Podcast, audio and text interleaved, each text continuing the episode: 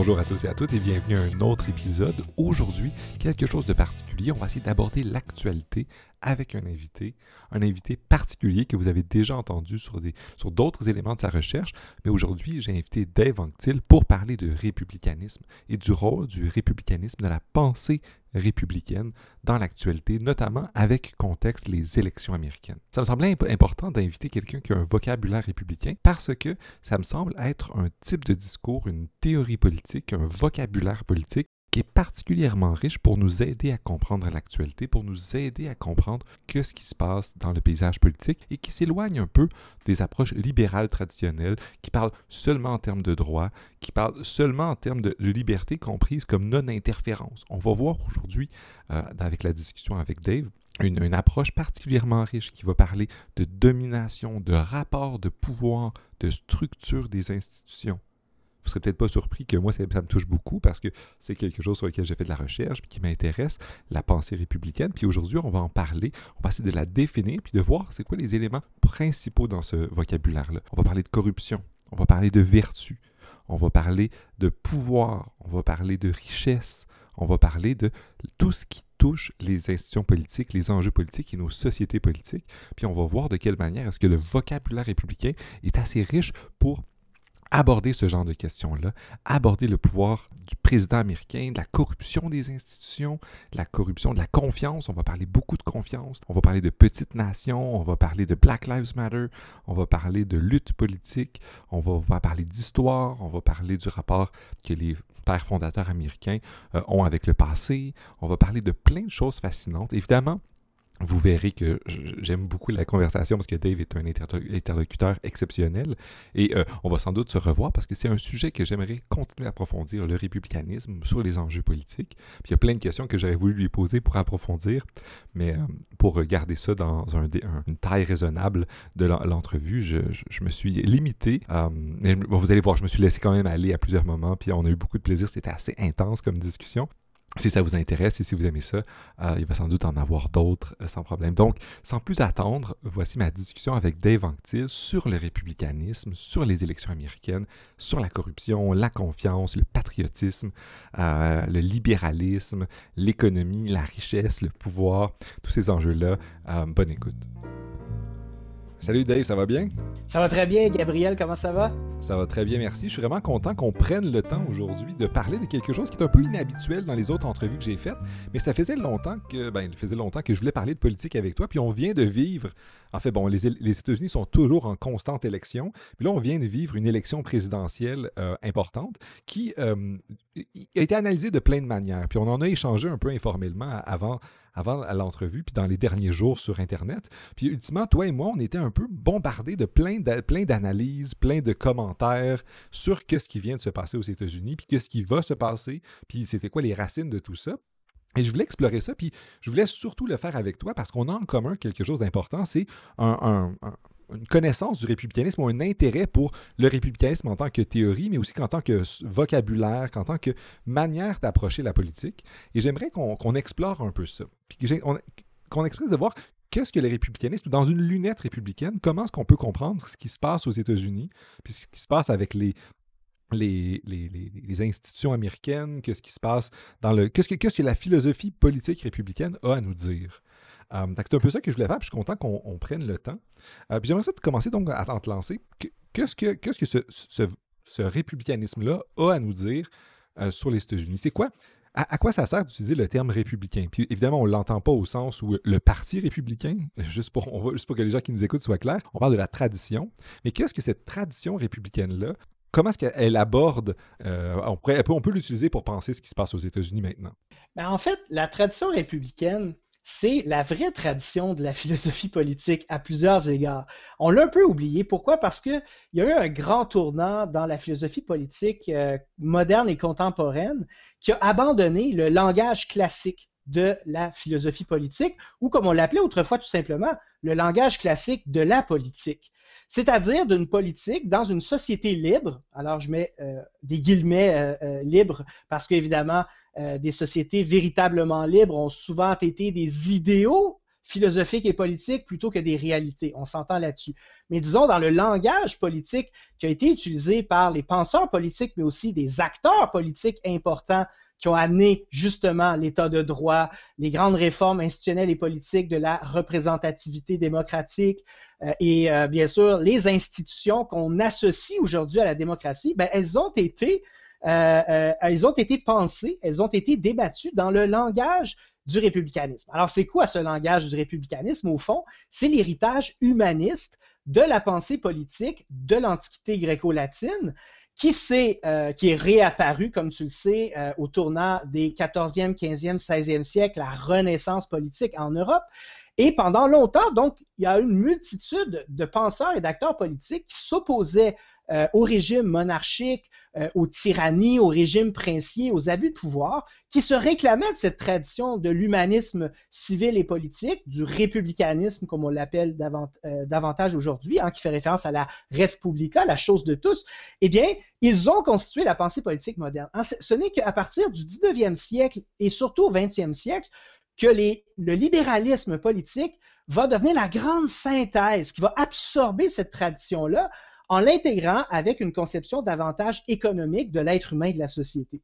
Donc, pour moi, parler euh, avec le langage républicain, c'est essentiellement parler avec la tradition politique euh, humaniste surtout, comme tu le dis, dans, la, renaissance de la philosophie politique, mais c'est à ce moment-là où les États-Unis ont été fondés aussi. Puis les pères fondateurs américains, qui sont très populaires aux États-Unis, avaient tout ce vocabulaire-là républicain derrière eux de, cette renaissance-là qui avait, lieu en Europe. Puis ils sont venus, puis on va faire un nouvel État, puis on, va utiliser ce vocabulaire-là pour fonder les bases des institutions qui sont, euh, avec quelques variantes, les élections les institutions que les Américains ont en ce moment. Tout à fait. Alors, les Founding Fathers, hein, si, vous, si vous lisez par exemple euh, les, euh, euh, le Fédéraliste ou si vous lisez la Constitution américaine, ils parlaient quasi uniquement ce langage-là, avec bien sûr un lexique plus moderne appelle, qui est associé à ce qu'on appelle la raison d'État, et aussi un lexique plus moderne, bien sûr, de, qui est associé à l'impérialisme britannique notamment, du commerce, hein, le langage du commerce ou ce qu'on appelle aujourd'hui le langage économique. Alors, ils mélangeaient ça, mais essentiellement, la matrice intellectuelle, pour eux, c'était le langage républicain et pas juste le langage, les référents historiques. Hein. Les modèles, c'était très peu de modèles modernes et contemporains, ceux hein, du 18e siècle. Les modèles étaient essentiellement les modèles antiques d'Athènes, de Rome, de Sparte et ainsi de suite. Alors, euh, euh, pour, euh, pour le lecteur d'aujourd'hui, quand on se penche sur ces textes-là, hein, qui vivent encore aujourd'hui aux États-Unis, c'est devenu presque inintelligible si on n'a pas une éducation classique et notamment une, éducation historique pour comprendre c'est quoi, que furent hein, ces régimes politiques marquants-là. Parce que les Founding Fathers et les révolutionnaires français, bien sûr, ils lisaient les historiens antiques et les historiens modernes de la Renaissance qui s'y référaient. Puis ils voyaient dans ces auteurs-là quelque chose qui pouvait leur apprendre à fonder des institutions, mais aussi à se prémunir contre des dangers puis se prémunir contre le danger du populisme. Tu sais, une bonne partie des institutions américaines ont été faites pour lutter contre le pouvoir du peuple, euh, de, s'organiser, puis d'être un peu comme, la foule qui prend des décisions comme ça. Puis c'est des institutions qui ont été pensées de manière à, résister à certains dangers. Euh, mais là, ultimement, de nos jours, on voit un peu celles-ci être transformées ou réutilisées. Puis on voit que ces institutions-là, ils sont pas permanentes. Ultimement, certains Américains pourraient voir les institutions américaines comme parfaites, puis là, ils ont été révélés par une poignée d'hommes blancs, certains esclavagistes. Inspirés de Dieu. inspirés de Dieu, qui disent, mais là, on va, on va mettre les institutions américaines, puis là, euh, tout va bien. Mais les anciens avaient une autre approche en disant, il faut se prémunir contre le mouvement de l'histoire, puis il y avait une conception de l'histoire un peu plus euh, tumultueuse, pour reprendre le vocabulaire républicain. Oui, tout à fait. Alors, si, euh, tu remontes, par exemple, euh, à la pensée politique des historiens grecs comme Hérodote et Thucydide, et si tu remontes aux premiers grands philosophes politiques que sont Platon et Aristote, ou même hein, dans les textes rhétoriques euh, majeurs, hein, les grands textes démocratiques de Démosthène, il y, a une, conviction qui est partagée dans la, dans la philosophie politique grecque, qui est que les régimes politiques ne sont pas éternels. Hein. Euh, une des premières analyses qui va être poussée jusqu'à Polybe, hein, qui est un historien grec tenu en otage à Rome euh, au IIIe siècle avant Jésus-Christ, c'est cette idée de l'anakuklosis polyteion. Hein, c'est le cycle éternel des constitutions. Alors, les régimes politiques hein, qui fonctionnent bien ils ont toujours des défauts. Et notamment, parmi ces défauts structurels importants, il y a des inégalités. Alors, l'isonomie, c'est un idéal. Hein? L'isonomie, l'égalité des citoyens, par exemple, dans la démocratie athénienne, il ne s'est pas réalisé parfaitement. Hein? Il y avait plein de pauvres, même si la démocratie athénienne a créé hein, un des premiers programmes de justice sociale et économique, un des premiers États-providence, en fournissant, par exemple, aux citoyens pauvres des revenus euh, financés par l'État. Par exemple, être rameur sur les trirèmes de guerre, hein, euh, euh, parce, qu'on pas les, que les citoyens pauvres n'avaient pas les moyens de se payer la panoplie du hoplite, qui était réservée à la classe moyenne euh, athénienne, ben, les plus pauvres, ils pouvaient bien sûr avoir un salaire comme rameur sur les trirèmes de guerre. Ils pouvaient aussi avoir un salaire qui était associé au fait d'être juge, hein, bien sûr, et bref, de participer à la chose politique. Alors, c'est impensable aujourd'hui de payer les gens pour faire du service public, mais ça l'était pour les Grecs anciens, parce que le régime là, politique, il a toujours des défauts, et parmi ces défauts les plus importants, c'est la stasis, la division sociale entre les riches et les pauvres bien sûr, les riches ont beaucoup plus de pouvoir proportionnel que les pauvres. Donc, il faut compenser ces rapports de force-là par des institutions euh, de représentation, mais aussi qui assurent la contestation des pouvoirs. Donc, cette réflexion-là qu'on a, qui est si importante dans nos sociétés aujourd'hui, était déjà présente à cette époque. J'ai l'impression que moi, ça a été oublié pendant un temps. On avait, tu parlais un peu de, l'éclipse libérale où on, imaginait euh, que, en fait, le pouvoir allait être juste. On a, eu une époque un peu bureaucratique aussi où, où les bureaux, il y avait une, ou épistocratique où on, imaginait que quelques experts allaient faire des programmes sociaux. Puis il y avait le progrès. Puis après, il y a eu, une série de progrès réels faits euh, sur la justice sociale, euh, sur les droits, on a étendu les droits de pleine population, c'était très bien. Mais là, on, puis on avait l'impression que si ça continuait comme ça, on était à la fin de l'histoire, on avait le, bon système, pour reprendre les mots de Fukuyama. Puis, mais, là, on a l'impression qu'avec ce qui se passe aux États-Unis en ce moment, il, y a un genre de crise, il y a quelque chose qui, vient affecter les États-Unis. De quelle manière est-ce que le vocabulaire républicain nous aide à identifier ça? Chose qui est moins, facile à identifier avec un vocabulaire euh, plus libéral traditionnel. Tout à fait. Alors, euh, quand, moi j'ai fait mes études à l'université dans les années 90 jusqu'au début des années 2000, le libéralisme hein, était considéré par euh, la vaste majorité de mes profs et de mes collègues comme l'indépassable philosophie politique de notre époque. Hein. Un peu comme le communisme l'a été pour les marxistes, hein, c'est comme l'indépassable régime politique. Puis après, c'est juste de peaufiner le système. Les républicains sont plus proches des réalistes politiques sur ce point-là, c'est-à-dire qu'ils sont sceptiques euh, pour ne pas dire parfois pessimiste à l'égard de, la nature humaine, de l'anthropologie, si tu veux. Euh, ça les rapproche donc de Hobbes, par exemple. Euh, ils sont sceptiques surtout de, l'imperfection de toute institution, parce qu'il y a cette idée que les institutions, comme la nature, hein, sont transformées par le temps. Elles s'érodent. Hein. Dans le langage républicain, c'est la question de la vertu et de la corruption des bonnes institutions sont vertueuses, c'est-à-dire qu'elles produisent le bien commun qu'elles sont censées produire. La sécurité, le bien-être, euh, la, protection des intérêts des personnes, et ainsi de suite. Alors que, bien sûr, ces institutions-là peuvent desservir les citoyens lorsqu'elles sont corrompues, par exemple, lorsqu'elles sont monopolisées ou détournées de leur sens par des élites qui ont le pouvoir, la liberté, justement, on, parlera de la liberté tout à l'heure, de pouvoir utiliser le bien public ou de contourner les règles communes, la loi, pour y arriver. Alors, dans la pensée libérale, il y a cette idée qu'on a atteint un certain équilibre dans l'histoire, qui serait, par exemple, les grandes chartes des droits et libertés, le système de justice, la division des pouvoirs, qui sont en fait des institutions euh, en, majorité républicaine, justement, qu'on a atteint donc une espèce de, consensus à l'effet qu'on a, on créé le meilleur régime possible, puis après ça, il s'agit juste de le peaufiner avec la théorie et avec la pratique. Hein. La théorie, c'est ce qui nous intéresse plus euh, ici pour la philosophie. Et moi, j'ai toujours été très sceptique euh, de, de ce point de vue-là, puis je pense que tu partages ça, c'est le cas d'à peu près tous les républicains. Moi, je pense que la philosophie politique, elle s'est dissociée d'une analyse institutionnelle centrée sur la question du pouvoir, de la vertu et de la corruption, et elle a donc perdu de vue comment fonctionne le pouvoir. Alors, le pouvoir, ça peut être une bonne chose, puis ça peut être une mauvaise chose. Bien sûr, on a des critères éthiques et politiques pour dire quand le pouvoir, il sert l'intérêt public, quand il sert le bien-être et les droits de la population, et quand il dessert ces choses-là, ces biens-là, eh bien, il est corrompu, il se corrompt. Alors pour moi, ça a toujours été ça, la grande force du républicanisme, et comme d'autres, hein, bien sûr, euh, bien sûr, Philippe Perrit euh, et bien d'autres encore, hein, qui ont ramené ça à l'avant-plan.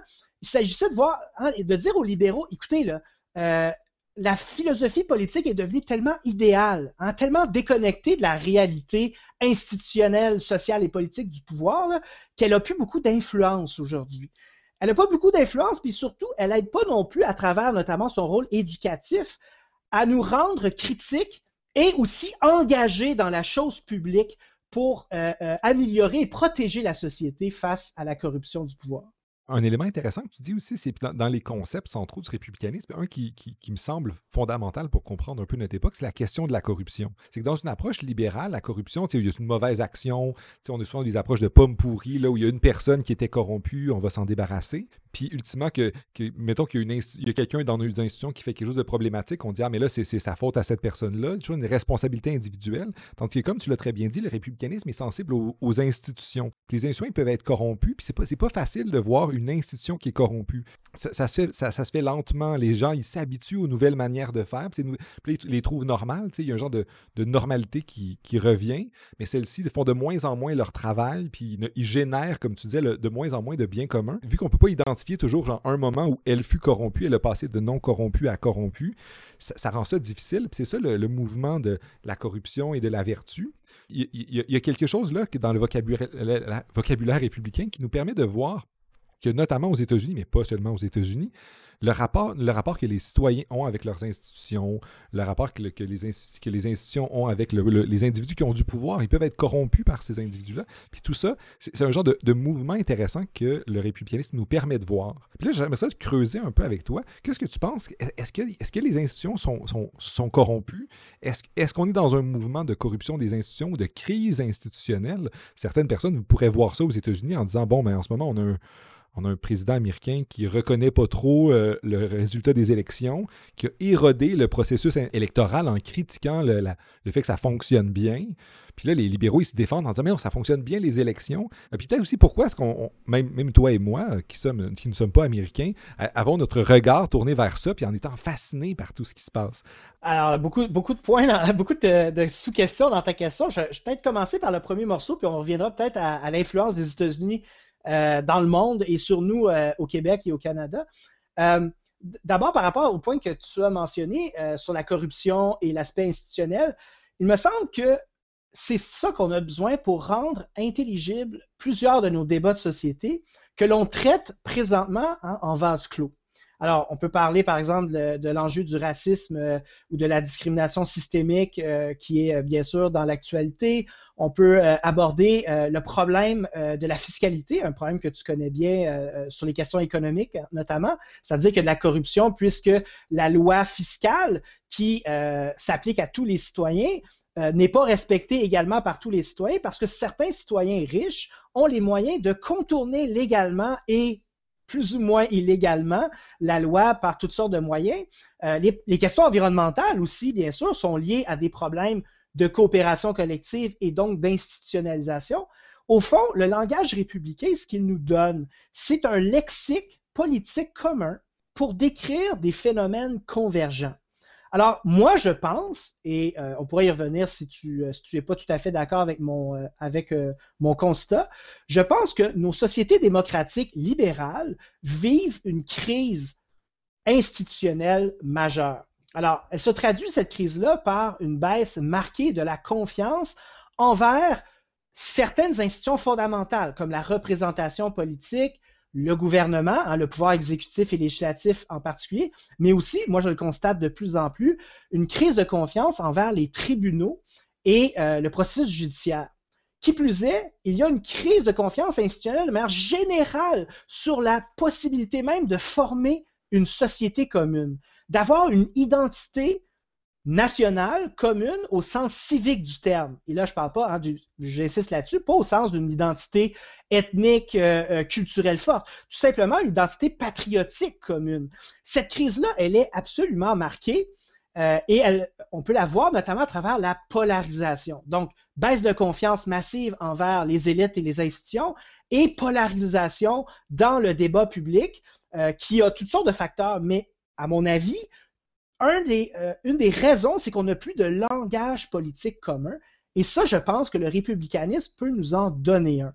Je trouve ça vraiment intéressant parce que la question de la confiance, c'est fondamental. Les républicains, il fallait qu'on ait confiance aux institutions. Il fallait le, patriotisme, il fallait le respect des institutions. Puis quand le respect des institutions, quand on trouvait que les institutions y arrêtent de générer ce qu'on veut, mais là, c'est là qu'il y a un problème. C'est là qu'il y a une corruption. Puis la corruption, pas au sens euh, des enveloppes brunes comme on a au Québec ou des trucs comme ça, mais une corruption aussi, juste au sens plus indicible sur les gens. Ils, croient moins quand on leur dit. Quand. Euh, quand, il y a un, juge, quand un, juge émet un jugement, on dit Ah, mais non, moi j'ai un autre jugement, j'ai un autre avis. On ne dit pas, on ne se remet pas à croire cette chose-là, puis on se retourne vers soi, puis en se retournant vers soi ou vers des communautés de gens qui, qui, ont, qui ont des mêmes valeurs, mais on s'éloigne du, du, commun ou de la chose politique pour faire peut-être une autre petite, plus petite chose politique, mais. Euh, polarisé, puis ça crée des factions qui étaient un, danger important pour les républicains, la création de factions, puis de gens qui ne, qui ne se, font plus confiance entre eux. je pense que tu mets le doigt sur quelque chose d'important qui dépasse la question électorale, mais qui explose dans le cas, dans le cas des États-Unis euh, pour, pour des raisons électorales. On a un, processus qui est censé donner confiance aux institutions. L'élection, c'est aussi pour un genre de, de, de, moment où on légitime les gens qui vont nous gouverner en faisant une petite action, un petit X sur un bout de papier. Euh, mais là, ultimement, les gens, ils croient même plus à ce genre de choses-là, ou du moins une partie de la population très vocale euh, s'oppose ou remet en question ça, puis ça, montre quand même qu'il y a une corruption qui n'est pas une corruption de légalité ou d'illégalité, c'est pas quelque chose qui est, illégal, c'est quelque chose qui est plus profond, euh, puis le vocabulaire républicain nous permet de toucher à ce genre de choses-là. Je pense que c'est important. Oui, euh, tu as raison d'insister sur ce thème de la corruption. Alors, les, républicains classiques euh, d'inspiration romaine, hein, il y avait une expression extraordinaire qui est en latin euh, corruptio optimi pessima. Hein, la corruption des meilleurs est la pire. Alors, et ça, c'est vraiment fondamental parce que toute société produit une élite dirigeante. Hein. On connaît aucune société, y compris euh, la société communiste, y compris d'ailleurs les sociétés traditionnelles ou les sociétés, euh, les sociétés, excuse-moi, euh, préhistoriques, qui ne produit pas une élite. Hein. Il y a toujours une élite qui est chargée finalement de diriger, de gouverner, de mener la société ou de se spécialiser dans des tâches particulièrement importantes comme la défense, la guerre, l'innovation et ainsi de suite. Alors, cette idée que la corruption des élites est la pire, c'est une obsession dans la tradition républicaine. D'ailleurs, c'était la plus grande obsession des Founding Fathers américains, euh, ce sujet. Et c'était aussi, d'ailleurs, une obsession des patriotes hein, ici euh, au Canada, pas juste, hein, euh, bien sûr, des, des, patriotes francophones, mais aussi irlandais, écossais, anglophones qui se sont joints au mouvement patriote partout en Amérique du Nord, au Canada. c'est cette idée que les institutions, c'est elles qui, à la fois, produisent une élite vertueuse qui va bien mener la société et qui en même temps protège le peuple, la masse populaire, contre le pouvoir de cette élite qui peut bien sûr être facilement corrompue par l'intérêt privé. Hein, c'est vraiment basique comme psychologie humaine, le pouvoir corrompt. Hein, c'est l'anneau de Guiguès chez Platon. Le pouvoir corrompt. Si on te donne du pouvoir, tu vas être tenté d'en abuser, de l'utiliser pour tes intérêts personnels plutôt que l'intérêt public. Or, le pouvoir des élites, c'est toujours un pouvoir public. C'est toujours un pouvoir qui a été créé par le social, y compris le pouvoir économique. Hein, pour ceux qui ne le savent pas, parce que je pense que tes, auditeurs le savent tous, bien sûr, hein, la richesse, c'est pas une création individuelle, c'est le résultat d'une coopération sociale. Point à la ligne. Hein? Point à la ligne. Ça veut dire que toute forme de pouvoir, finalement, elle est liée à la coopération de la société et ça veut dire donc à l'institution, que ce soit l'argent, le système bancaire, euh, les salaires et le droit du travail et euh, tout ça, là, c'est une production de la coopération sociale. Ça veut dire quoi donc dans le langage républicain? Ça veut dire que la corruption, c'est pas la méchanceté, c'est pas le fait que c'est Gargamel ou Voldemort hein, qui, était, qui arrive au pouvoir. Le problème, c'est qu'une fois qu'on a trop de pouvoir et que ce pouvoir-là n'est pas surveillé, hein, contraint, contrebalancé, eh bien, il va générer de l'usure, de la, euh, de la chute de la confiance de la part de la population et bien sûr de l'abus. Donc, c'est juste ça que ça veut dire. C'est, au fond, c'est une, anthropologie politique, une psychologie politique accessible pour décrire les phénomènes universels du pouvoir. Et c'est ça qui est, fort, dans l'utilisation du mot corruption et du mot vertu, c'est que c'est à la fois simple, hein, sensé, intelligible, et en même temps complexe pour analyser les cas particuliers comme tels. Alors pour moi, euh, c'est un langage qu'on devrait utiliser davantage euh, parce qu'il n'a pas la lourdeur épistémologique, méthodologique euh, du langage des sciences humaines, des sciences sociales qui étudient ces phénomènes-là avec des approches scientifiques ou des approches idéologiques dans certains cas qui sont beaucoup plus lourdes. Et, ça, permet plus. Il y a quelque chose d'intuitif aussi là-dedans. Puis d'intuitif, puis pas au sens de potentiel. Ben, ça pourrait être faux, mais c'est aussi. c'est que ça nous permet de saisir des, des, des, éléments, de faire sens du monde, puis de, de voir des phénomènes euh, psychologiques qui, qui, sont que la recherche plus précise, comme tu dis, il réussit à identifier, euh, comme le fait que ben, le pouvoir ben, ouvre la possibilité d'en abuser, puis qu'en tant que société, on veut à la fois permettre à des individus d'avoir ce pouvoir-là pour faire des choses, pour le bien social, mais aussi de, les limiter. C'est ça que tu disais aussi quand tu parlais des, historiens grecs qui voyaient une transformation des choses. C'est que parfois, à une époque, à un moment donné, ça peut être bien d'organiser la, la, société selon certaines institutions, puis ça peut créer des bonnes choses, mais avec le temps, ça peut avoir des effets pervers. On peut penser à plus, plein d'institutions qui, à une époque, pouvaient faire sens, mais à, une autre ne pouvait pas faire sens. Est-ce qu'il y a d'autres choses dans la crise? Est-ce que les, républicains, ils, parlent de confiance, ils parlent d'institutions? Est-ce qu'il y a d'autres éléments à cette crise-là qui pourraient arriver aux États-Unis? Euh, est-ce qu'il y a quelque chose dans le rapport social ou civil qui, pourrait être problématique? Qu'est-ce qui se passe là? Bien, il, y a, la question de l'éducation politique, je dirais. Euh, de manière générale, on ne sait plus trop quelle éducation politique donner euh, aux jeunes, je dirais, et aussi à la population de manière générale à travers l'espace public. Euh, euh, c'est pour cette raison-là aussi qu'on n'a plus de sens commun, hein, le sensus communiste auquel se référait notamment Anna Arendt, hein, qui a beaucoup, elle, euh, ramené ce langage républicain-là ou néoclassique pour aborder les phénomènes du 20e siècle. Et ça a été très important. Pour revenir à ce que tu disais, pour moi, il y a l'éducation politique, puis l'autre, je dirais, c'est une conception de la liberté qui est opérante au plan de nos débats démocratiques. Hein. La liberté, là, je ne parle pas ici de la liberté au sens libéral du terme, c'est-à-dire des droits et libertés fondamentaux, même si ça en fait partie, bien sûr. Je parle de la liberté au sens républicaine, qui est la conception la plus simple, la plus intuitive à comprendre, tellement qu'on hein, peut même la repérer dans le monde animal, c'est-à-dire la non-domination. Hein. La liberté comme non-domination, c'est une liberté, au fond, qui se définit à l'encontre de ce qui mine la liberté, c'est-à-dire les phénomènes de domination. Et dans la tradition républicaine, il y a une distinction super importante entre hein, le dominium, c'est-à-dire la domination privée, ou la domination de euh, certaines institutions à l'intérieur d'une société, et l'imperium, c'est-à-dire la domination de l'État sur la population ou de forces extérieures, par exemple des multinationales aujourd'hui ou des régimes politiques très puissants qui affectent la vie négativement, la vie civile, sociale, politique et économique d'une société en provenance de l'extérieur. Et cette distinction-là, il me semble qu'elle est super utile pour aider les gens à faire sens des problèmes contemporains. C'est-à-dire qu'il y a des formes de domination pour lesquelles on doit s'organiser en lutte. Hein, c'est-à-dire hein, euh, les euh, discriminations, par exemple, sexistes, les, les, discriminations, par exemple, racistes, les discriminations, finalement, qui sont davantage liées à des phénomènes de pouvoir locaux ça peut être dans la sphère domestique, hein, comme les féministes, bien sûr, euh, l'ont fait dans la première vague et la seconde vague. Et ça peut être dans la sphère du travail, ça peut être dans la sphère euh, de la société, de l'interaction usuelle à l'école et, autres. Bref, c'est la domination de certaines personnes sur d'autres personnes, de certaines cultures sur certains, de certains groupes culturels ou autres sur d'autres personnes, et ainsi de suite. Et la question de l'impérium, c'est-à-dire de notre rapport de pouvoir, nous les citoyens, tous ensemble, versus l'État, la puissance publique, et d'autres puissances qui existent à l'extérieur de la société civile et politique de la République. Et il me semble que ce langage du pouvoir-là, qui est si facile à transmettre et qui est déjà très utile pour analyser les choses, il crée de la solidarité politique. C'est-à-dire que l'on peut très bien comprendre, par exemple, sans avoir tout un développement complexe sur l'intersectionnalité des luttes, on peut très bien inclure en même temps euh, plusieurs luttes pluralistes qui sont liées au fond à des rapports de force désavantageux pour des individus et des groupes d'individus avec un langage républicain. Alors le langage républicain a souvent un mauvais branding à cause du fait de son histoire masculinisme mâle, hein, évidemment le modèle de l'homme viril, hein, la, vertu vient de vir en, latin, bien sûr, qui veut dire viril, hein, c'est la même source.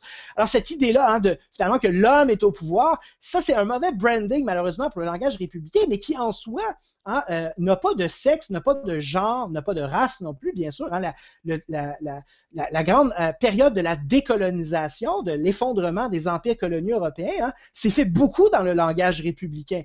Il, il y a tout un courant de recherche là-dessus.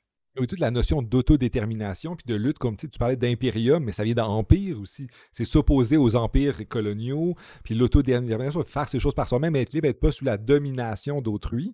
Sur le plan politique, ça a une grosse histoire, puis ça, nous permet de parler de réalité. On pense, euh, sais, le Black Lives Matter. Puis, ultimement, si on parle, si on parle en droit, il y a une manière de, s'opposer à, l'abus que les policiers ou que les forces de l'État font aux personnes de, couleur noire en disant bon, mais c'est contre leurs droits. Mais le rapport républicain, c'est que c'est pas juste une question de droit, c'est quand, les, quand ces personnes de couleur-là ont peur de sortir, mais leur, leur, option, les choix qui s'offrent à eux, ça que leur psychologie se sentent dominés, même s'il n'y a pas de policier qui vient leur faire, parce que ça crée une ambiance, ça défait la confiance, le lien entre les, les institutions. Puis on peut pas s'attendre à ce que ces gens-là respectent le processus démocratique si ultimement ils se sentent exclus. ça, c'est une corruption, pas au sens de, ben, même s'il y, a deux, trois policiers, il y a des policiers gentils qui les traitent bien, même si on n'a pas contourné de loi, il y a une corruption parce qu'eux, ils ne se sentent plus en confiance en, choses publiques, sont pas en, liés à cette chose publique-là. Puis là, ça montre, comme tu le, le décris très bien, que bien, le, vocabulaire républicain est utile pour rendre compte de plein de luttes, que ce soit euh, les luttes coloniales ou anti-décoloniales, euh, la lutte euh, des personnes de couleur, les luttes contre le sexisme. C'est dès qu'on commence à dire, mais c'est la domination, c'est quelqu'un qui domine quelqu'un d'autre, ça c'est problématique, puis on doit s'opposer à ce rapport de domination-là. Bien, ça montre que le républicanisme a quelque chose à dire, puis comme tu dis, il y a juste un mauvais branding ou il y a une mauvaise image. Surtout peut-être il y a le parti républicain aussi, ou en France, il y a les républicains qui, ne sont républicains qu'en nom, sans doute. Il y, a, quelque chose là euh, qui, est, qui, est, problématique dans l'image du républicanisme, mais il y a puis aussi sa, vieille histoire, ça remonte, comme tu parlais des Grecs. Machiavel euh, avait un vocabulaire quand même sexiste dans son rapport à, la vertu. Donc, il, y a tout ça, mais nonobstant ça, je partage avec toi l'idée que ça, peut nous permettre de parler de plein de, choses contemporaines, puis de, de, toucher quand même des intuitions que les gens ont, euh, les gens qui manifestent contre l'abus des policiers, bien, ils ont l'intuition que c'est problématique, c'est pas juste, il y, a un, meurtre, mais il y a, toute une culture derrière ça euh, qui est à changer. Tout à fait. Alors, euh, au 18e siècle, il y a eu hein, des euh, femmes républicaines importantes euh, qui se sont appropriées le langage, bien sûr, Olympe de Gauche en France, hein, qui a été justement assassinée précisément par les républicains qui en voulaient rien savoir de la Déclaration des droits universels de la femme. Et bien sûr, Mary Wollstonecraft, hein, dont on parle malheureusement dans l'actualité présentement avec la statue qui a été euh, bon, je ne vais pas me prononcer sur ce sujet-là du tout, là, mais bref, il y a déjà, hein, déjà même avant ce qu'on appelle le féminisme comme courant politique, les, les mères fondatrices euh, du féminisme, euh, politiquement parlant, étaient déjà, elles, républicaines. Hein. elles utilisaient un langage républicain, elles se référaient à des auteurs républicains, puis elles voulaient juste les rendre cohérents avec leurs propres principes d'égalité, de liberté et ainsi de suite, en incluant la deuxième moitié de l'humanité, c'est-à-dire les femmes. Donc, euh, euh, le, langage républicain ne devrait pas appartenir à des hommes blancs, euh, évidemment, être monopolisé. Alors, une des raisons pourquoi c'est pas juste une question de branding, c'est que les deux plus grandes républiques ou les républiques les plus connues de l'ère moderne, la France et les États-Unis, sont devenus des empires. Hein. la France, évidemment, post-révolutionnaire va, accoucher d'un empire euh, en Europe, puis éventuellement d'un empire colonial dans le monde. Et bien sûr, euh, les États-Unis, euh, à la suite de la Seconde Guerre mondiale, sont devenus l'empire ou l'hégémon du système international contemporain. Donc, bien sûr, le langage républicain, malgré ses grandes forces et son, son ancrage dans une longue tradition de la civilisation, et pas que occidentale, je tiens à le dire, cet ancrage ancien donc dans la civilisation est déclassé ou considéré comme archaïque ou mal adapté au monde moderne qui s'est beaucoup redéfini comme un monde coupé de son passé, de son évolution historique, pour, à mon avis, essentiellement des euh, mauvaises raisons, en fait. Donc, la pensée anhistorique d'aujourd'hui, elle est beaucoup liée aux idéologies modernes et progressistes qui ont voulu couper justement avec l'histoire de l'évolution des civilisations et des sociétés et qui s'est donc euh, coupée finalement d'une matrice euh, de langage et de pensée, de modèles réflexifs pour comprendre euh, le monde d'aujourd'hui et particulièrement tout ce qui touche aux institutions. On a parlé des institutions nationales, mais c'est aussi vrai du système international. Hein. La vision des Founding Fathers, elle était essentiellement axée sur une analyse républicaine du monde et pas seulement des États-Unis. Quelle était cette analyse, si on veut la simplifier en 30 secondes? Le monde est hostile parce qu'il est dominé par des monarchies, par des despotes qui ne sont pas du tout des pacifistes qui veulent établir, par exemple, des relations commerciales pacifiques entre les peuples, mais qui veulent les conquérir, les dominer. Et les, les, les Founding Fathers étaient bien placés pour le savoir. Ils étaient eux-mêmes sujets de Sa Majesté euh, le roi d'Angleterre, qui évidemment possédait le plus grand empire euh, de l'époque. Alors, bien entendu, euh, ils ont donc considéré que le monde, là, il est hostile et avec hein, les moyens de navigation modernes, les États-Unis peuvent être la proie de n'importe quel grand empire qui voudrait euh, le conquérir. Donc, dans la Constitution américaine, il y avait cette idée qu'il faut être à la fois fort face à l'extérieur et se méfier de l'impérium de l'État fédéral. Et si on veut comprendre la complexité du système politique américain, on doit comprendre cette analyse-là. Et bien sûr, c'est à cause des grandes guerres où les États-Unis ont dû jouer un rôle euh, accru qu'on a créé cette machine de guerre euh, inégalée dans l'histoire de l'humanité qu'est l'armée américaine aujourd'hui, c'est-à-dire hein, l'ensemble des forces navales, terrestres et aériennes euh, des États-Unis, et que les États-Unis sont aujourd'hui un empire de facto, hein, s'il ne l'est pas déjuré, euh, dans le monde. Hein. il y a des bases américaines partout sur la planète, euh, et c'est extrêmement intimidant pour plusieurs peuples, notamment la Chine, Hein, euh, ici, je ne veux pas la blanchir. Hein. la Chine a, des comportements euh, qu'on doit dénoncer. Alors, donc, si on réfléchit au système international, aux relations entre les peuples, l'analyse républicaine hein, de l'empire, la domination, puis les institutions et tout ça, nous amène à comprendre que ce langage-là est encore très contemporain et accessible à tout le monde et compatible avec les autres langages politiques qu'on a pour comprendre le pouvoir. Et c'est ça qu'on a perdu un peu de vue, que finalement, la politique, le politique, l'étude du politique et l'éthique et le politique sont essentiellement une analyse du pouvoir qui nous permet de comprendre les phénomènes du pouvoir et l'institutionnalisation du pouvoir. Comme tu dis, ça nous permet de comprendre les enjeux de pouvoir autant au niveau international, la question de l'hégémonie. Tu nous as parlé que les États-Unis sont le nouvel empire, euh, du moins pas peut-être pas de, ben, de, facto, mais peut-être pas euh, en contrôlant directement, mais avec son influence politique euh, et, culturelle aussi. Il y a quelque chose d'impérialiste dans, dans, leur culture. il y a quelque chose là, puis les républicains étaient très sensibles à ça. les républicains, l'idée de république a émergé en voulant s'opposer ou en voulant euh, garder son autonomie face au, pouvoir, comme on a dit. Mais il y a aussi, le républicain est aussi sensible à l'intérieur pour, pour lutter contre tu la domination des puissants. Puis aussi le fait que c'est pour ça qu'il revient de toujours. Puis je vais, revenir à l'élection quand même. Il y a des gens qui voient dans le vocabulaire, républicain puis la, suspicion face au fait que les, institutions ne vont pas toujours sélectionner les meilleurs. aux États-Unis, pendant longtemps, on a eu, quel, eu bureaucrates après bureaucrates ont, ont, été sélectionnés. Mais là, ultimement, puis on, a peut-être pu croire pendant un temps, bon, ben, les institutions démocratiques américaines font qu'on sélectionne des gens centristes, euh, qui soient républicains ou démocrates, ça va ça.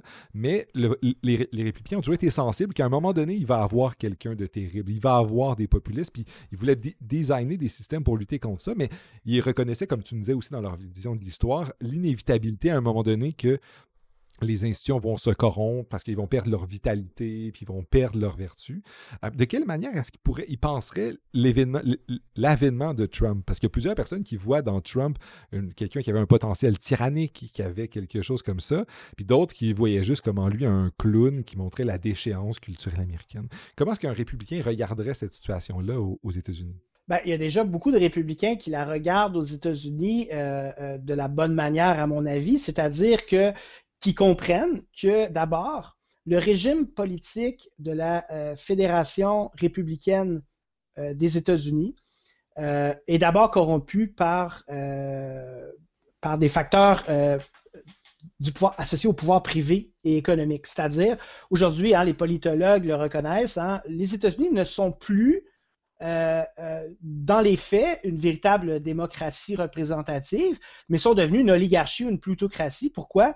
Parce que c'est essentiellement euh, le pouvoir de dépenser du secteur privé qui contrôle l'agenda législatif des États-Unis.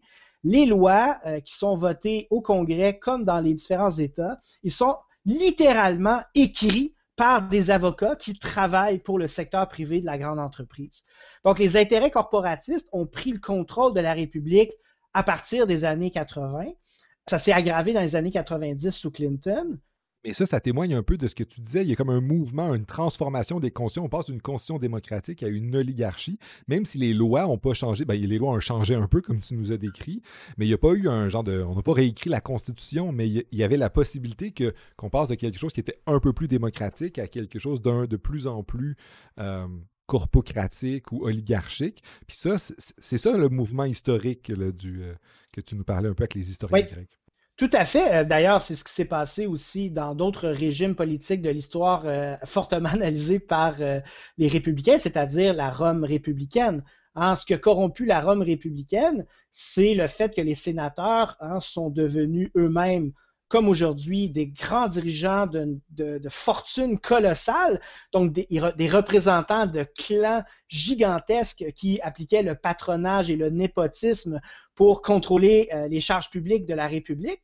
Euh, donc, c'est le, début hein, euh, du phénomène de la corruption euh, de la République romaine.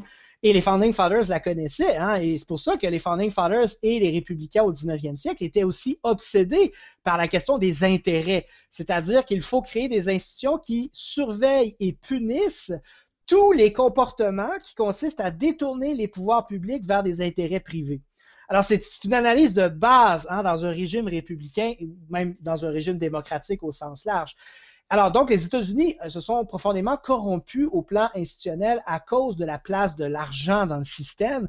Et pour moi, ça s'est concrétisé là, euh, avec le jugement Citizens United euh, de la Cour suprême, où on a conféré hein, un droit illimité hein, de dépenser aux entreprises, qui est absurde dans la vaste majorité des pays du monde, premièrement. Et deuxièmement, on considère euh, officiellement, légalement, euh, les, euh, les, entreprises comme des citoyens, hein, des citoyens corporatistes, alors que bien sûr, ils ont des moyens, une puissance qui est incomparable aux autres citoyens. Alors, c'est une fiction juridique qui fait en réalité les véritables souverains, qui fait, pardon, des entreprises les véritables souverains de la République aux États-Unis. Donc, ça, c'est le premier facteur de corruption. Le deuxième facteur de corruption, je dirais, le plus important, il est lié finalement au rôle des États-Unis dans le monde. Hein. Avant, euh, l'épisode Trump, c'est quoi qui a marqué, disons, l'histoire récente des États-Unis? Hein? C'est les nombreuses interventions militaires dans le monde, c'est-à-dire, bien sûr, euh, l'Afghanistan et l'Irak, mais aussi, sous l'ère Obama, hein, des bombardements stratégiques en Libye, la tentative de contrôler finalement euh, les sociétés politiques étrangères de la même manière ou d'une manière similaire euh, au régime non démocratique comme la Russie, euh, la Fédération de Russie, et euh, la Chine, quoiqu'elle est beaucoup moins interventionniste, elle le fait beaucoup plus en sous-main, en, maintenant la stabilité des régimes non démocratiques plutôt qu'en instaurant de nouveaux régimes. Mais bref, les États-Unis ont joué un rôle de déstabilisation à l'international pour avancer leurs intérêts et ont joué finalement le rôle de shérif international de manière très abusive hein, et ont impliqué l'Occident dans une guerre de civilisation qui est complètement absurde pour, euh, pour, euh, pour n'importe quelle personne sensée qui regarde la question politique. Puis la troisième et dernière, je dirais, corruption fondamentale, c'est l'impossibilité ou l'incapacité des États-Unis de se penser dans un monde politique où ils n'incarneraient pas euh, le meilleur pays ou le meilleur idéal. Une des choses fondamentales dans la tradition républicaine, c'est la comparaison politique. Alors, c'est le cas, par exemple, des républicains, des founding fathers américains, qui n'ont fait que ça, comparer, en fait, les institutions qui essayaient de monter et de perfectionner avec ce que la Hollande avait fait, avec ce que le Royaume-Uni avait fait, avec ce que la France avait fait, avec ce que les régimes anciens avaient fait. Aux États-Unis, c'est presque absent. On ne se compare pas, on est persuadé qu'on est les meilleurs. Et si on compare les États-Unis de manière désavantageuse, on est accusé euh, de ne pas aimer son pays.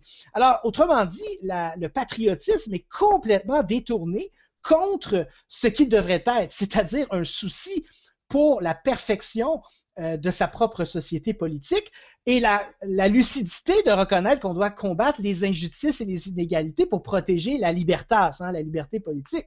Mais ça, ça implique une conception de, des institutions comme étant toujours euh, mouvantes, en transformation, puis qu'on doit toujours se remettre en question. Puis une conception, je reviens quand même à une conception de l'histoire qui est différente que celle que, celle que tu décris des Américains qui disent, puis là, on a atteint un moment fixe, on a atteint la fin de l'histoire où on a la bonne chose, puis maintenant, on n'a plus besoin de faire grand-chose, puis on peut juste profiter du fait qu'on est dans une bonne situation.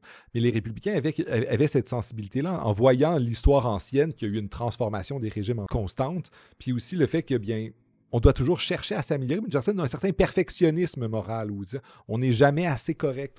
la vertu, il y a toujours ce danger-là de, ne plus être vertueux, donc il faut travailler sur soi. C'est pas un moment donné où on a atteint la pureté morale, puis on a atteint la bonne manière de faire, puis euh, évidemment tout ce qu'on va faire, c'est comme une genre de tout ce qu'on génère, c'est évidemment bien, mais les républicains étaient non, on, va évaluer chaque chose, puis on va s'assurer que le, système génère des bonnes choses, puis s'il ne le fait plus, il faut s'en méfier. Exactement, tout à fait, bien dit. Et je dirais, euh, je dirais que ça, c'est important.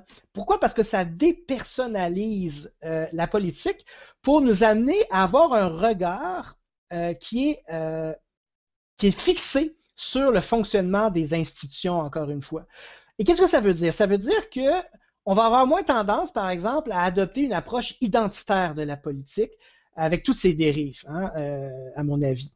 Alors, qu'est-ce que je veux dire par là? Je ne veux pas ici euh, priver les personnes de leur identité ou de leur revendication identitaire. Ce que je veux dire, c'est que lorsqu'on se fixe sur les institutions et les systèmes de fonctionnement, on, on arrête finalement de considérer ou de laisser entendre que ce sont véritablement les personnes qui sont mauvaises, méchantes, qui ne sont pas assez progressistes ou qui sont trop progressistes, euh, et ainsi de suite.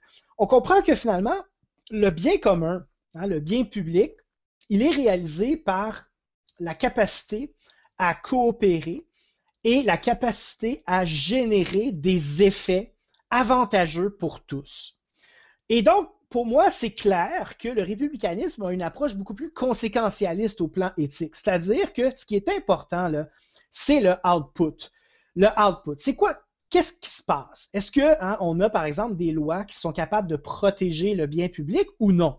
Est-ce qu'on a une démocratie qui représente la volonté populaire et euh, les intérêts de tous les groupes, parce que les deux doivent, euh, la majorité et les minorités doivent être défendus. Est-ce qu'on hein, a cet output-là avec le système politique ou non? Est-ce qu'on euh, est capable d'avoir des relations positives avec les autres nations sur la Terre ou non? Est-ce qu'on est capable d'avoir une méritocratie juste, c'est-à-dire une élite qui n'est pas toujours la même élite qui se reproduit de génération en génération, mais une diversité, une circularité des élites où les personnes au pouvoir sont les plus compétents et ceux qui sont à même de représenter les intérêts de la plus grande partie de la population et ainsi de suite. Et euh, ça, ça m'apparaît fondamental pour, je dirais, avoir euh, ramené la politique à des choses qui sont un petit peu plus contingentes et matériel, c'est-à-dire des enjeux que l'on peut mesurer, que l'on peut euh, voir, que l'on peut constater et qu'on peut rendre imputable aux personnes en autorité. Alors ça, ça m'apparaît effectivement une approche intéressante ça ramène le rôle des autres sciences sociales aussi. C'est quand on essaie d'évaluer le résultat, ce qui est donné, mais là, on dit, bon, ben, puis on n'essaie plus de dire, mais c'est la faute à Trump. Trump, c'était une mauvaise personne. Non, c'est le système qui a généré ça, puis on va voir qu'est-ce qui a pu générer ça. C'est quoi, c'est quoi dans les mécanismes des institutions qui ont pu participer à générer ça, c'est les, dynamiques sociales. Puis c'est là que ça ramène l'importance de toutes les autres sciences sociales parce qu'on a une perspective un peu plus, euh, euh, comme tu dis, conséquentialiste. J'aimerais, j'aurais une question alors, parce on, parlait, on a parlé au début beaucoup de vertus quand même, sur les vertus civiques, euh, le, patriotisme, mais aussi la vigilance pour protéger les gens. Mais traditionnellement, en philo, on va dire, mais il y a le conséquentialisme où on parle juste du output. Puis de l'autre côté, il y a les théories des vertus. Puis il y a le vocabulaire des vertus qui est, qui est plus attrait au caractère, puis qui il y a des, versions. Julia Driver, elle a fait un truc genre le conséquentialisme et, théorie de la vertu. Mais comment est-ce, qu'on peut comprendre ça sur le plan éthique? Qu'est-ce que des républicains? Est-ce qu'ils sont, est-ce sont des utilitaristes ou est-ce qu'il y a une, genre de conception qui amalgame euh, vertu et conséquences? Ben, je pense que la tradition républicaine, elle est marquée par euh, plusieurs, euh, plusieurs formes d'éthique. L'éthique des droits est clairement aussi dans la tradition républicaine. Euh, l'éthique euh, de la vertu euh, au sens aristotélicien du terme est clairement aussi, et non au sens chrétien du terme ou thomiste du terme, est clairement aussi dans la tradition républicaine. Et bien sûr, le conséquentialisme, parce que l'obsession des penseurs politiques républicains, ça a toujours été la causalité et les effets. Donc, bien, ça veut donc dire les conséquences et ce qui les produisent. Donc, je pense que le républicanisme est assez, je dirais, ouvert euh, à une pluralité d'éthiques complémentaires qui peuvent travailler ensemble sur les mêmes problèmes. la division des écoles éthiques, d'aujourd'hui, elle est surtout artificielle. Hein. Elle est le fait d'une division du travail des académiciens qui ont avantage à former des écoles pour débattre et organiser des colloques entre eux. ultimement, si on regarde les, grands auteurs classiques auxquels font référence hein, ces écoles-là, par exemple, prenons Kant, ben Kant, hein, euh, évidemment, il y a un côté républicain très fort. Il accorde beaucoup d'importance, hein, si tu regardes par exemple dans la doctrine du droit, c'est évident dans ses, dans ses, textes politiques. Il est très républicain, Kant. Hein, il regarde ce qui se passe aux États-Unis puis en France et euh, il adhère. Hein, il espère qu'un jour, euh, ça va se rendre en Allemagne, ces affaires-là. Alors, il, y a, du, conséquentialisme politique aussi chez Kant, puis il y a une éthique des droits, il y a un universalisme politique. Je veux dire, euh, son texte le plus républicain, à mon avis, c'est pour la paix perpétuelle ou vers la paix euh, perpétuelle, euh, qui est un texte éminemment républicain à plusieurs égards, qui emprunte d'ailleurs beaucoup à, Rousseau, à Vatel, à des grands auteurs républicains du 18e siècle, mais aussi à des penseurs classiques du républicanisme. Alors, vu, je suis historien des idées, alors je me surveille pour pas partir euh, quand je vais dans le détail, mais je donne l'exemple de Kant. Donc, Kant, euh, le kantisme euh, lui-même est traversé par le républicanisme. Mais si on prend l'exemple du conséquentialisme, hein, il y a du républicanisme chez Bentham. il y a un peu de républicanisme aussi chez Mill. Hein, c'est un des grands pères fondateurs du libéralisme moderne, mais il y a du républicanisme chez lui également, surtout dans son volet politique, dans le le volet politique de son travail.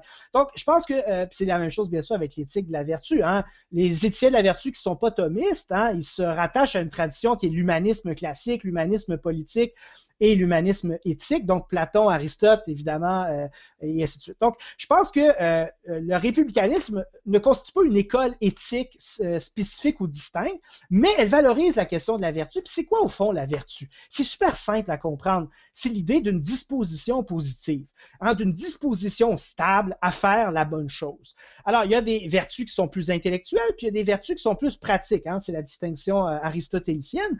Et au fond, une bonne éducation à la vertu, c'est quoi? Ben, c'est une éducation qui nous donne les bonnes dispositions à, par exemple, respecter les droits et les intérêts des autres, être capable de s'engager, d'avoir le courage, hein, donc les bonnes dispositions à, par exemple, s'opposer à des injustices, à travailler pour le bien public, y compris quand on travaille pour une entreprise. Alors, par exemple, si je travaille pour une grande entreprise et qu'il y a de la corruption, du détournement de fonds publics, la corruption de fonctionnaires, ici, c'est ça que je veux, j'utilisais la corruption au sens euh, contemporain du terme, hein, s'il y a un abus de pouvoir, si je reste pas, d'avoir le courage de dire non, ça se fait pas ça, hein, et de dénoncer.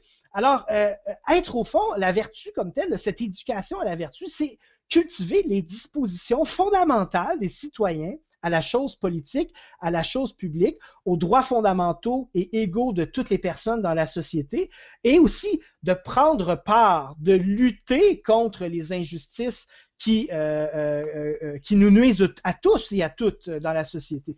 Au fond, c'est une éthique assez minimale au sens où elle est assez évidente et elle est assez, euh, comment dire, souple pour intégrer différents cursus culturels, identitaires et philosophiques plus complexes. C'est pas une éthique euh, maximaliste ou une éthique euh, de la liberté positive comme beaucoup de gens ont voulu la, présenter. On peut avoir hein, une version républicaine du 21e siècle de l'éducation civique qui est tout à fait compatible en fait avec, avec la conception libérale un peu plus forte que l'on donne mais elle doit s'accompagner de connaissances. Et c'est ça euh, qui manque, à mon avis, à l'éducation éthique. Des connaissances sur notamment le fonctionnement de la société, le fonctionnement du pouvoir politique et des institutions. Par exemple, le fait qu'on a une obligation d'aller voter. Voter, c'est pas un privilège, c'est une obligation. Dans la tradition républicaine, il y a comme cette idée-là qu'il il y a quand même un seuil de base payer tes impôts, participer à la chose publique, respecter les droits et les lois. C'est la base pour être un citoyen. à mon avis, l'éducation contemporaine ne transmet plus cette base-là. Et à, cet égard-là, je pense que le républicanisme euh, offre un contenu éducationnel intéressant. Et à ce sens-là, au début, tu as parlé beaucoup de patriotisme. Puis de patriotisme, c'est, quelque chose qui passe par l'éducation, c'est qu'on transmet, puis ça s'oppose à nationalisme. Puis nationalisme, on aime notre nation, qu'on la croit meilleure. Mais tu me diras si je me trompe, mais le patriotisme, c'est l'idée qu'on a, on confiance à nos institutions. Peu importe la, nation dans laquelle c'est, on trouve que nos institutions sont bonnes, puis on veut qu'ils, qu'ils subsistent, puis même qu'ils s'améliorent. On parlait de ça aussi, c'est qu'on veut qui, ça dure. Mais ça, ça présuppose aussi une éducation pour que les gens soient motivés, qu'ils reconnaissent leur devoir d'aller voter, de protéger ces institutions-là, d'aller de, payer ses impôts, de contribuer sa juste part au projet, au projet collectif, à la chose publique. Mais ça, ça, nécessite quand même euh, un peu d'éducation puis des connaissances. Il faut que les gens ils savent pourquoi c'est ça. Mais eh, est-ce qu'il n'y aurait pas une différence entre une approche libérale qui est une approche un peu plus minimale en disant mais tant que tu fais de mal à personne, euh, tant que, une approche un peu plus libérale, même libertarienne, qui disent, mais tu pas de rapport à l'État tant que tu, genre, le, le, arm principle, tu fais pas de tort, euh, tu fais, tu, tu, contreviens pas aux règles, il euh, n'y a, pas de mal. Le républicanisme semble être un petit peu plus exigeant quand même que cette barre minimale-là, puis de dire, mais non, en fait, non seulement il faut pas que tu fasses de tort, mais tu dois, tu dois pas, tu dois pas contribuer à ce que les institutions soient corrompues, tu dois pas faire des choses qui vont avoir des effets pervers sur ça, tu dois euh, connaître le système pour, et y participer. Tu, as parlé de participation. Alors, peux-tu nous parler un petit peu plus de cette tension-là entre une approche libérale très minimale euh, qui existe aux États-Unis dans des mouvements libertariens ou même libéraux traditionnels qui disent l'État, son rôle, c'est juste de faire la paix en deux, en trois personnes. Euh, puis l'État, en fait, il offre des services euh, que le marché fournit pas. Puis lui, on, a, on a l'État qui va être un genre de... qui va donner des trucs minimaux aux individus pour qu'ils puissent subsister. Alors, je vais, je, vais, essayer de répondre à, ça euh, en évitant le name dropping, parce que ce n'est pas l'objectif de la discussion. Euh, il y, a des républicains contemporains, hein, des philosophes notamment, qui euh, sont penchés sur cette question-là. Puis, fondamentalement, il arrive à un consensus. L'éducation libérale qui valorise au fond la liberté négative ou la liberté comme absence d'interférence dans sa vie, elle est autodestructrice, c'est-à-dire qu'elle détruit les conditions de la liberté. Alors, ça prend un engagement minimal qui est plus élevé. Donc, euh, entre minimal et maximal, hein, il y a optimal. Alors, ça prend l'engagement optimal qui réalise finalement le niveau d'engagement qui permet la liberté d'exister et de persévérer dans l'être au fil du temps. Alors, autrement dit, cette optimalité-là, elle dépend des circonstances, hein, comme le disait si bien euh, Machiavel, hein, elle dépend des temps. Hein, elle dépend de ce qui se passe dans le monde. Alors, quand il y a des périodes de crise, ben, on doit s'engager davantage, comme les citoyens l'ont fait à la dernière élection aux États-Unis, hein, le taux de participation Wow, hein, on voyait, c'était vraiment drôle, les, journalistes qui posaient des questions à des, euh, à des universitaires hein, euh, aux États-Unis qui disaient Ouais, moi, ça m'a jamais intéressé la politique, mais là, j'avoue que peut-être que je vais aller voter. Là, soudainement, hein, les, les, euh, les, jeunes qui ont voté à certaines élections en, en, en, bas du seuil de 30% hein, c'est spectaculaire, c'est une catastrophe en fait. ben, et là, soudainement, ils se sont un peu plus mobilisés, comme ils l'avaient fait aussi un peu plus à l'époque de la première élection d'Obama. Alors donc, le républicanisme, qui nous dit, c'est que notre, on doit imposer, je dirais, une doctrine de l'éducation civique qui euh, est liée au seuil optimal qui permet de préserver et peut-être d'améliorer aussi hein, les institutions politiques dans le temps.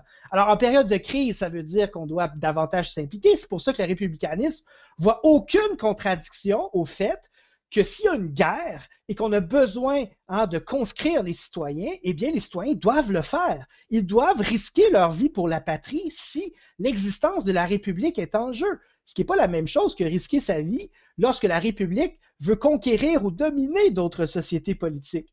Mais si la guerre est existentielle pour la République, c'est un devoir patriotique. Hein. Euh, le pro patria mori hein, des Romains, euh, il est bon, il est juste de mourir pour la patrie. Autrement dit, l'éducation, euh, une éducation républicaine, c'est une éducation au bien commun, euh, à l'utilité publique, qui nous dit qu'on a des devoirs envers la société. Mais ce n'est pas des devoirs envers une nation au sens d'une identité collective, d'une chimère, hein, d'une créature qui n'existe pas. C'est tout le corps des citoyens. La République, c'est la chose de tous.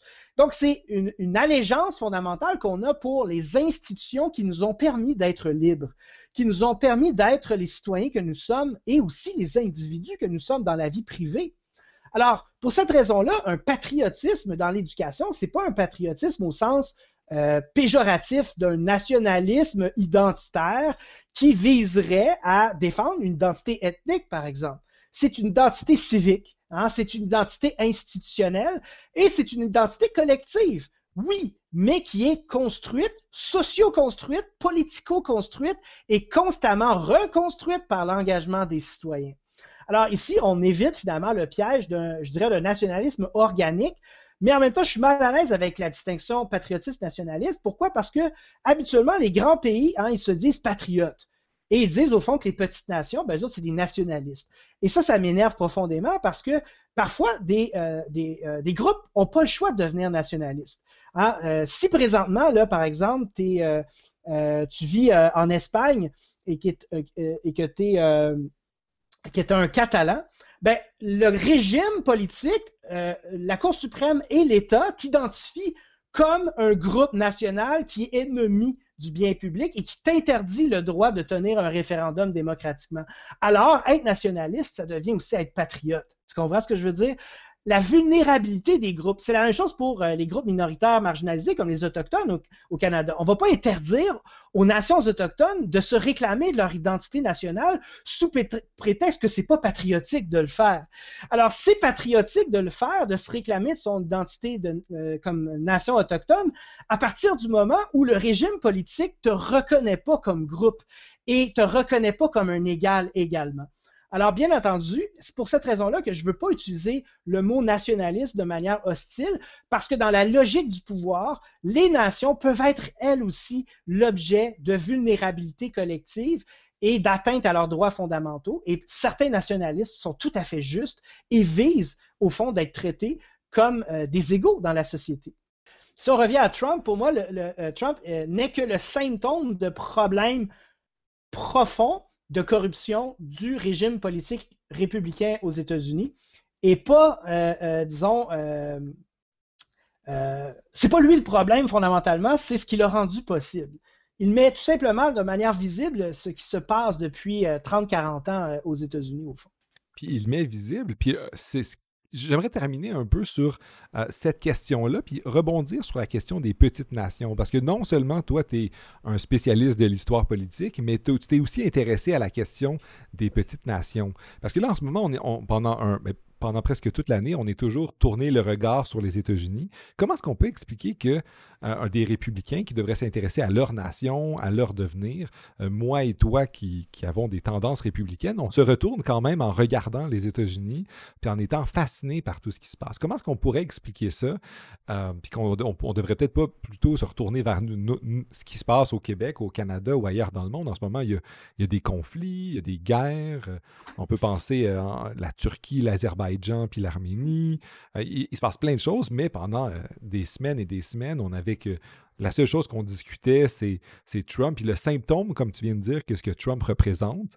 Euh, puis on, se dit, ah, mais là, qu'est-ce qui se passe? Il y a une transformation. Puis les Moi, je trouve ça intéressant, la discussion qu'on a eue, parce que c'était pas celle qu'on avait traditionnellement des questions d'idéologie, d'identité. On avait un regard, disons, plus vaste sur les mouvements qui nous, que nous permet le vocabulaire républicain. Mais reste que, même si on est des républicains, on est comme fasciné par ce qui se passe dans ce pays-là. Comment est-ce qu'on peut expliquer ça? Pour l'expliquer d'une manière, je dirais, qui euh, diverge un peu de ce qu'on entend présentement, euh, je pense qu'on doit euh, comprendre et assumer à quel point les États-Unis sont devenus hégémoniques dans le monde. Alors, bien sûr, c'est quelque chose qu'on dit depuis longtemps, hein, l'Empire américain et tout ça. Mais concrètement, ça a des incidences majeures pensons hein, à la langue anglaise, qui est devenue euh, pas simplement la langue la plus importante, mais qui est devenue la langue hégémonique de l'économie, de la science et même de la culture pour une grande partie de l'humanité et pour la plus grande partie de l'Occident. Alors, autant euh, en Pologne qu'en Allemagne qu'ici au Québec euh, et au Canada, on consomme les produits culturels américains. On est tous abonnés à Netflix et essentiellement, on écoute des séries, euh, euh, des séries américaines. On pense notre propre réalité à travers le prisme de la culture américaine. les États-Unis sont omniprésents dans notre existence et leurs conflits, leurs problèmes nous servent de cadre d'analyse pour nous comprendre nous-mêmes. Alors, c'est un fait euh, établi et étudié, mais à mon avis, qu'on ne tient pas assez compte. On, s'est désintéressé de nous-mêmes. Par exemple, le Canada traverse une crise majeure. Une crise majeure de représentativité politique pour laquelle il n'y a aucune évolution.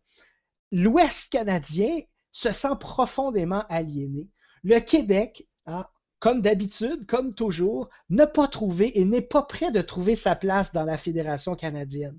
Les peuples autochtones en ont marre. Ils veulent que ça change. Idle no more. Ça fait déjà des décennies qu'ils commencent à se mobiliser. Les conflits larvés se multiplient. Et pourtant, on n'a pas cette conception-là qu'on vit une crise du régime fédéral hein, qui a été finalement réformé une seule fois en 1982, imagine-toi, notre société, elle est dysfonctionnelle. Elle est tenue à bout de bras par une fonction publique compétente, un niveau de vie satisfaisant avec des programmes sociaux publics et des régimes locaux de gouvernance qui sont relativement plus fonctionnels, comme les provinces et les municipalités. Mais le gouvernement fédéral est face à une crise importante.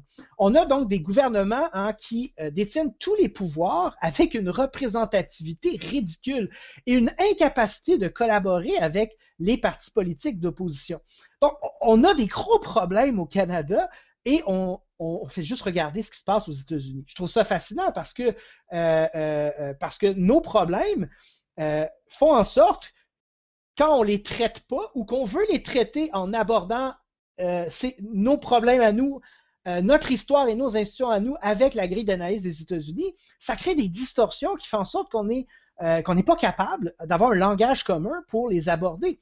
Et bien sûr, le langage républicain pose un problème dans une monarchie constitutionnelle d'héritage britannique comme la nôtre. On n'est pas habitué d'utiliser ce langage-là. Euh, on n'en a pas vraiment un langage politique commun au Canada. Hein, euh, il n'existe pratiquement pas. Et le vide, hein, la nature horaire du vide, le vide est comblé par ce qui se passe aux États-Unis. Alors, à mon avis, il y aurait, euh, une urgence au Canada à recommencer à parler de constitution, le mot tabou ultime au Canada, d'institution, parce que quand on parle de constitution, c'est de ça qu'on parle, on parle d'institution, de démocratie. Alors, il y a eu hein, de brèves ouvertures qui ont été tout de suite fermées rapidement pour une réforme de la représentativité démocratique. Hein, il y a des ouvertures pour parler de la place des, des, nations autochtones au Canada, mais jamais au plan institutionnel. On ne veut pas remettre en question la loi sur les Indiens, qui est une loi coloniale au cœur de notre Constitution. Alors, ça, c'est juste quelques exemples, mais il y a aussi la question linguistique. Le régime fédéral, qui est officiellement bilingue, est une machine à euh, à socialiser en anglais et à, bien sûr, euh, faire disparaître le français comme une réalité fondamentale du pays. Alors, quelques exemples comme ça qui font en sorte qu'il y a une crise larvée de nos institutions et on n'en parle pas de cette façon-là. Alors, qu'est-ce qu'on fait? Ben, on se traite des noms. Hein? Les groupes qui saillissent mutuellement, puis ainsi de suite. On n'a aucune incapacité à véritablement mettre tout ça en commun Hein? Mettre tous ces problèmes, ces groupes-là en commun dans un langage institutionnel pour parler d'une réforme éventuelle de notre confédération. Euh, et ça, ça, me désole au plus haut point. D'autant plus qu'on est tellement bien diverti avec ce qui se passe au sud de la frontière que notre attention, hein, c'est comme s'il euh, y avait un film pornographique qui jouait dans le coin de la pièce. Très difficile, même si on ne veut pas voir hein, les, scènes de, sexe, de détourner son attention. Les États-Unis, c'est comme du crack hein, ou de la porno. C'est tellement fascinant parce que c'est tellement extrême, c'est tellement weird qu'on est tous obnubilés par ça. Alors nos problèmes et notre politique paraît tellement plate à comparer Hein, euh, euh, du sport politique américain, hein, de la télésérie euh, de, qui est tous les jours la politique américaine, que même nos médias nationaux ne couvrent presque plus la politique locale et nationale, mais couvrent presque uniquement la politique américaine, et encore moins, bien sûr, la politique internationale. Je suis absolument d'accord. Puis dans les nombreuses tensions qu'il y a au Canada, tu en as nommé des très, très importantes, mais il y a la question du Sénat aussi, ça revient ponctuellement, puis on dit on va réformer le Sénat. C'est une aberration! C'est ça, c'est une institution canadienne qui existe, puis depuis, on n'arrête pas de dire qu'on veut la changer, mais ça reste, c'est les choses continuent. Puis comme tu dis, on, reste encore figé à regarder le, les bouffonneries américaines, surtout que ça nous touche pas, ça nous touche indirectement. C'est toujours un peu euh, plus, facile de, s'en divertir ou de rire jaune quand des. Quand, quand, un système politique s'effondre, puis on peut se rassurer en disant mais le nôtre, il n'y a presque pas de conflit, puis on, parce, parce que nos médias, comme tu dis, ils prennent pas le temps d'aborder puis de montrer que il y a tout un ensemble d'enjeux importants. Puis dès qu'il y en a un peu, euh, la manière dont on traite de manière terrible les Autochtones, euh, il y a quelques articles, on s'indigne, mais ensuite on retourne, puis on dit aux États-Unis, le président américain a fait des, folies, puis là, ça, continue. Euh, c'est bien terrible, mais je pense que ça montre quand même l'importance du dans la pensée républicaine, puis du vocabulaire qu'on devrait peut-être retourner notre regard sur la République américaine, puis dire, bon, en fait, il faudrait améliorer nos institutions politiques, puis même s'ils sont moins pires que ceux qui aux États-Unis, euh, il, y a toujours la question on, peut les améliorer, on peut les, les rendre le plus parfait. Euh, je pense que tu, as absolument bien montré les tensions qui se passent aux États-Unis, dans les institutions qu'on a dans la. parce qu'on parlait, on parlait principalement des États-Unis, mais le même genre de tension a lieu euh, en Europe ou ailleurs. Puis tu as dit, c'est pas juste en Occident, partout. Puis le vocabulaire républicain, il y a quelque chose qui, qui est puissant, qui peut nous parler de ça, puis surtout euh, qui peut rendre compte des, tensions qu'il va y avoir avec euh, euh, le, monde multipolaire qui va tranquillement émerger, euh, ou qui semble du moins émerger dans, les, dans les prochaines décennies. Mais je te remercie beaucoup d'avoir parlé de ça avec nous. Ça a été une, discussion super intéressante. C'est toujours plaisant d'avoir quelqu'un qui maîtrise comme toi de manière aussi nuancée le vocabulaire puis la théorie républicaine pour nous montrer de quelle manière est-ce que c'est une théorie qui est importante puis qui est parfois sous-estimée dans les débats politiques. En effet, merci Gabriel pour euh, cette opportunité-là. Je terminerai juste en disant justement que euh, aujourd'hui, la civilisation humaine, hein, elle est une. C'est-à-dire qu'une seule civilisation, elle fait hein, la, grandeur de la Terre. On est sur le point aussi de se lancer dans la plus grande aventure de l'histoire euh, humaine, c'est-à-dire la colonisation de l'espace. il est temps qu'on commence à se penser, c'est quoi le régime politique pour une civilisation globale et mondiale? Ben, ça va être un régime républicain, ça va être un régime qui a inventé la division du pouvoir, la séparation du pouvoir et l'équilibre des pouvoirs. Et donc, un jour, on va dépasser les États-nations parce qu'on n'a pas le choix.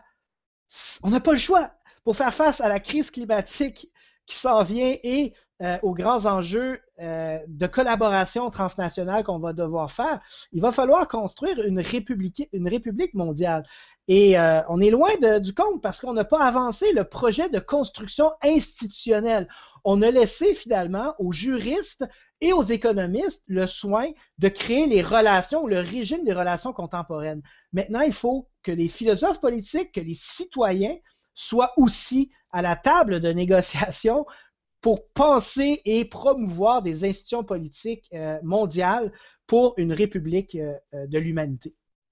Mais alors, ben, je voulais euh, te remercier. Donc, ça a été vraiment une discussion super importante et super intéressante où on a couvert plein de, de, trucs. C'est rare les républicains avec qui on peut discuter puis approfondir tout ça parce que, euh, ben, comme tu sais, un, de nos points communs, c'est le républicanisme. C'est un des éléments qui a fait qu'on s'est rencontrés. Donc, je te remercie beaucoup, euh, Dave, de cette très bonne discussion. Puis j'espère qu'on va avoir l'occasion de se reparler de plein d'autres sujets. J'invite les auditrices et auditeurs qui sont curieux puis qui, ont, qui aiment l'éloquence particulière de Dave, que j'aime beaucoup, d'aller écouter l'épisode qu'on a fait euh, sur la philosophie de la sexualité un peu plus avant. Euh, puis on va, on va, sans doute se recroiser euh, pour d'autres podcasts. Merci beaucoup de ta participation. C'est toujours un plaisir. Merci.